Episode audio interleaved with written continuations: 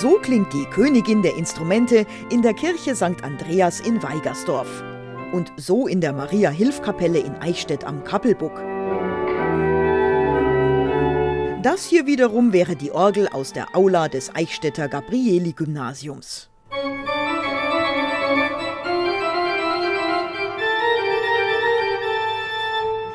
Dies alles sind Orgeln, die aus der Werkstatt der Orgelbaufamilie Bittner stammen.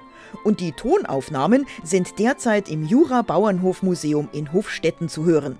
Museumsbetreuer Dominik Harrer, seines Zeichens auch Kreisheimatpfleger und Musiklehrer, hat die Sonderausstellung kuratiert und auch die Klangbeispiele für die Hörstation beigesteuert.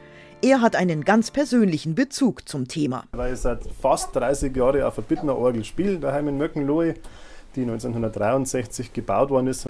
1897 war die Firma Bittner von Nürnberg nach Eichstätt umgesiedelt.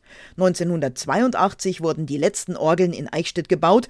Danach hat August Wilhelm Bittner noch Reparaturen durchgeführt.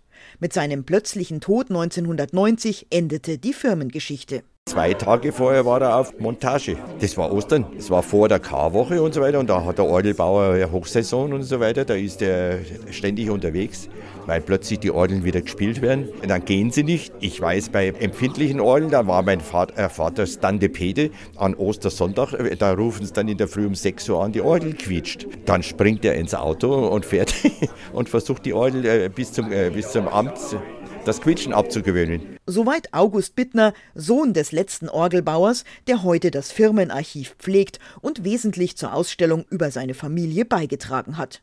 Er war als Kind auch im Eichstätter Dom mit dabei, als dort ein geradezu monumentales Orgelprojekt stattfand. Dazu Dominik Harrer. Da war schon eine ältere Hauptorgel vorhanden und dann hat es ganz hinten im Willibaldschor eine Orgel gegeben und die wollte man schon mal verbinden und dann hat man, um eine größere Klangwirkung zu erreichen, über dem Domportal nochmal eine dritte Orgel gebaut. Und dann hat man also auch drei Orgeln gehabt im Dom und hat die von einem Spieltisch aus spielen können.